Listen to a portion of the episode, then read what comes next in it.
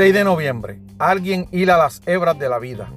Al que el día al venir lo vio soberbio, a ese el día al huir lo vio postrado. Nadie confía mucho en la prosperidad, nadie en la adversidad pierde esperanzas. Mezcla esto y aquello cloto y no permite que dure la fortuna. Todo la agita al lado. Nadie tuvo a los dioses tan de su parte como para poder prometerse un mañana. Nuestro asunto los hace girar Dios en veloz torbellino. Séneca. El novelista Coleman McCarthy vivió en una habitación de un hotel barato cuando tocaron a su puerta. Era un mensajero. Le habían otorgado la beca MacArthur y 250 mil dólares. Los sucesos inesperados pueden ser positivos y negativos. ¿Quién soñaría con este giro inesperado? ¿Quién sino Cloto, una de las dioses griegas del destino, quien hilaba las hebras de la vida?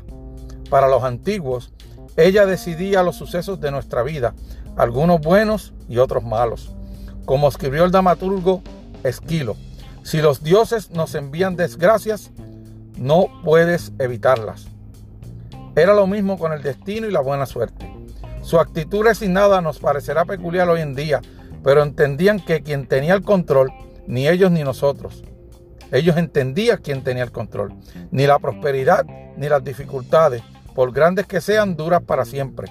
Un triunfo se vuelve dificultad, una dificultad se vuelve triunfo.